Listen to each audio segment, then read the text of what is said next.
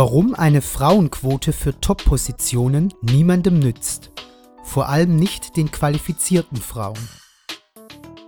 Ein Beitrag von Christine Bauer-Jelinek.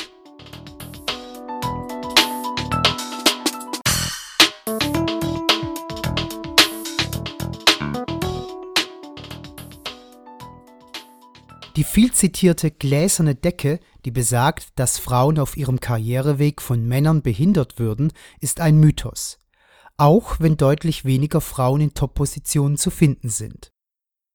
Die Vorstellung von benachteiligten und unterdrückten Frauen einerseits und bestens verdienenden Männern, denen ein roter Teppich für ihren Aufstieg an die Spitze gelegt wird, hält einer objektiven Betrachtung nicht stand. Gleichberechtigung und Chancengleichheit sind längst erreicht. Gleichberechtigung heißt, dass es Rechte gibt, die man wahrnehmen kann oder auch nicht. Sonst wäre ja auch das Scheidungsrecht erst dann erfüllt, wenn alle geschieden wären oder wenn Trennungen genau zur Hälfte von Männern und Frauen beantragt würden. In der jetzigen Debatte um die Top-Positionen geht es um die Forderung, dass alles 50 zu 50 aufgeteilt wird und die Chancen durch den Zwang zur statistischen Gleichheit ersetzt werden. Wie viel Prozente der Aufsichtsräte weiblich sind, hat jedoch nur wenig mit Gerechtigkeit zu tun. Da es beispielsweise wesentlich mehr erfolglose Männer als erfolgreiche gibt, könnte man auch die nicht so machtorientierten Männer genauso fördern wie Frauen, denn auch sie sitzen unter der gläsernen Decke fest. Dies geschieht aber nicht, weil derzeit das Geschlecht als einziger Faktor für Gerechtigkeit zählt. Erfolg im Beruf beruht jedoch nicht, wie oft behauptet, auf der Zugehörigkeit zu einem Geschlecht, sondern vielmehr auf dem Vorhandensein gewisser relevanter persönlicher Eigenschaften. Um einen Vergleich aus dem Sport zu bemühen, zum Beispiel dem sogenannten Zug zum Tor. Dieser Biss, diese Bereitschaft, dieses Konkurrenz- und Risikoverhalten wurden bisher als männliche Eigenschaften definiert, was aufgrund der traditionellen Rollenverteilung verständlich ist, aber nicht so bleiben muss. Wer allerdings die Spielregeln nicht versteht und das Spiel nicht richtig spielt, kann auch nicht gewinnen, egal ob es sich um einen Mann handelt oder um eine Frau. Dass Männer weibliche Leistungsträger behindern, ist nicht zu verifizieren. Es entsteht jedoch der Eindruck, dass viele Frauen den Stress, das Risiko und die Verantwortung einer Top-Position nicht auf sich nehmen wollen, weil sie neben dem Beruf noch andere zentrale Interessen haben. Das sind vor allem Familie und Kinder, für die sie auch ausreichend Zeit haben wollen. Sie führen sich die Konsequenzen einer Beförderung für ihre Lebensqualität viel genauer vor Augen als Männer und erkennen, dass für die Kindererziehung auch tatsächlich Zeit und Engagement notwendig sind, dass das nur mit Organisation allein nicht zu schaffen ist.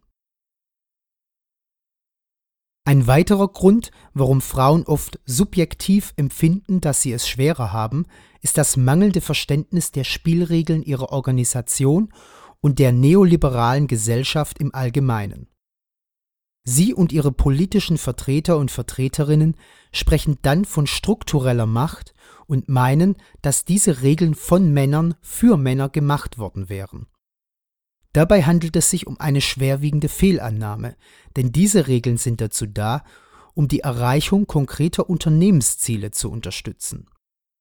Dass sie selbst nur wenig ändern können und dass es keinen weiblichen oder männlichen Führungsstil gibt, sondern nur einen, der wirkt, müssen viele Frauen in Entscheidungspositionen schmerzlich erfahren, wenn sie mit ihren Idealen scheitern.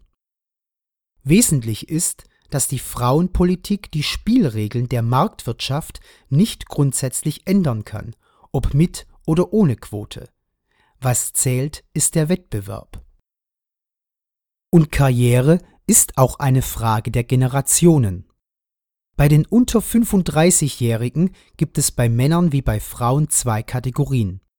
Da sind weiterhin die gut ausgebildeten, gut vernetzten und ehrgeizigen Männer, die als High Potentials einen raschen Aufstieg in Wirtschaft und Politik schaffen. Sie werden einerseits bewundert, andererseits durch die neuen Anforderungen von halbe halbe extrem unter Druck gesetzt. Dann gibt es eine wachsende Zahl an sozial orientierten, sanften Männern, deren Verhalten nicht dem traditionellen Rollenbild entspricht und die viel Zeit für die Familie verwenden wollen. Die werden es in der klassischen Karriere nicht ganz nach oben schaffen, was nicht bedeutet, dass sie nicht ein erfolgreiches und erfülltes Leben führen können. Sie gelten einerseits als Vorbilder, andererseits werden sie auch belächelt. Die Gruppe der aufstiegswilligen, karriereorientierten jungen Frauen, die zwei Studien absolviert haben und vier Sprachen sprechen, versteht die Forderung nach Quoten überhaupt nicht. Diese jungen Frauen sind bereits mit den Spielregeln dieser neuen Welt vertraut. Sie sehen Chancen und nehmen diese auch wahr. Die andere Gruppe sind jene Frauen, die sich laut trauen zu sagen, ich möchte Familie, Haus und Garten und will mich jetzt fünf Jahre lang um die Kinder kümmern, mit ihnen lernen und spielen. Beide Gruppen von jungen Frauen haben in der Öffentlichkeit ein Problem. Die einen werden als Rabenmütter bezeichnet, die anderen als Gluckenmütter. Männer möchten ihre Kinder miterziehen und nehmen dafür auch Karrierebrüche in Kauf. Es ist noch nicht die Mehrheit der Männer, aber es werden immer mehr. Und es ist nicht so, dass man die Männer dazu drängen müsste. Und jene, die man beispielsweise mit verpflichtenden Karenzzeiten oder Quoten für Kleinkindpädagogen dazu zwingen müsste, die sollten ohne dies besser nicht beim Kind sein. Das gilt übrigens ebenso für Frauen, die man mit Quoten in Führungspositionen hinaufheben muss. Auch die sollten besser kein Unternehmen führen. Das ist zurzeit das Paradoxe an unserer Gesellschaft. Sie fordert zwar sehr viel Freiheit, bewertet freie Lebensentwürfe dann aber negativ. Und auch die Frage nach Vereinbarung von Beruf und Familie wird politisch falsch diskutiert. Zum einen, weil neben der Kinderbetreuung auch die große Problematik der Altenbetreuung und Pflege auf uns zukommt. Zum anderen, weil die Teilzeitfrage nicht nur für Frauen, sondern zunehmend auch für Männer existiert. Wenn Männer, wie von der Frauenpolitik gefordert, zweimal in Karenz gehen und Teilzeit arbeiten, dann werden auch sie in der Altersarmut enden und das Einkommensniveau der Familie wird drastisch sinken. Man sieht, auch das ist kein Geschlechterthema. Was man viel dringender als Quoten für Aufsichtsrätinnen fördern müsste, ist eine Arbeitszeitverkürzung bei vollem Lohnausgleich. Erst dann ließen sich für beide Geschlechter Beruf, Familie und Selbstentwicklung realisieren. In der Zwischenzeit kann man jedoch auch gut auf eine Bevorzugung von Frauen pochen und die Frauenkarte ausspielen, wenn es der Karriere hilft. Die Frage der Förderung bzw. Bevorzugung von Frauen wird sich allerdings in den nächsten Jahren sehr stark relativieren, weil es sich dabei letztlich um eine Ungleichbehandlung handelt und diese werden sich die Männer nicht mehr länger gefallen lassen. Darüber hinaus werden ohne dies mit oder ohne Quote mehr Frauen in Führungspositionen kommen, weil gut ausgebildete, ehrgeizige Frauen unaufhaltsam nach oben streben und sich Machtkompetenz im Umgang mit den Spielregeln selbst aneignen. Sie lassen sich vom Anspruch, dass sie die besseren Chefs sein sollen oder dass sie besonders weiblich führen sollten, nicht mehr irritieren, denn sie müssen die Unternehmensziele genauso erreichen wie Männer.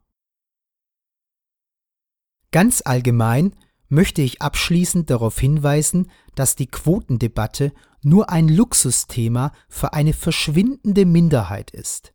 Denn der wesentlich größere Teil der Frauen und auch der Männer muss sich täglich am Arbeitsplatz in ganz banalen Dingen durchsetzen. Sie erhalten für ihre Arbeit einen zu geringen Lohn oder finden keine entsprechende Stelle. Da geht es nicht selten ums wirtschaftliche Überleben. Quoten und andere Formen der Frauenförderung führen zu einer Spaltung zwischen Männern und Frauen, so als würde der Geschlechterkampf genauso funktionieren wie der Arbeitskampf. Doch die Frau Abteilungsleiterin ist in ihren Interessen dem Herrn Bereichsleiter näher als ihrer weiblichen Reinigungskraft. Daher müsste man weit vor der Geschlechterfrage die soziale Frage stellen, für eine gerechtere Einkommensverteilung und die Freiheit für unterschiedliche Lebensentwürfe kämpfen.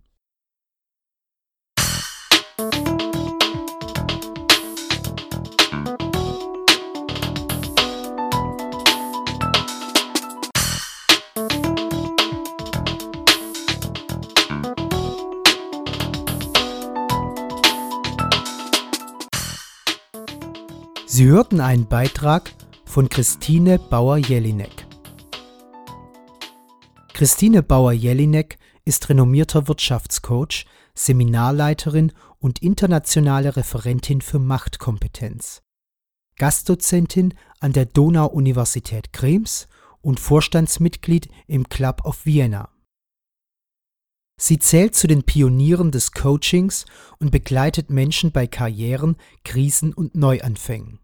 Zu ihren Klienten zählen Entscheidungsträger aus Wirtschaft, Verwaltung und Politik, Funktionäre von Interessensvertretungen und Non-Profit-Organisationen, Gründer und Unternehmer.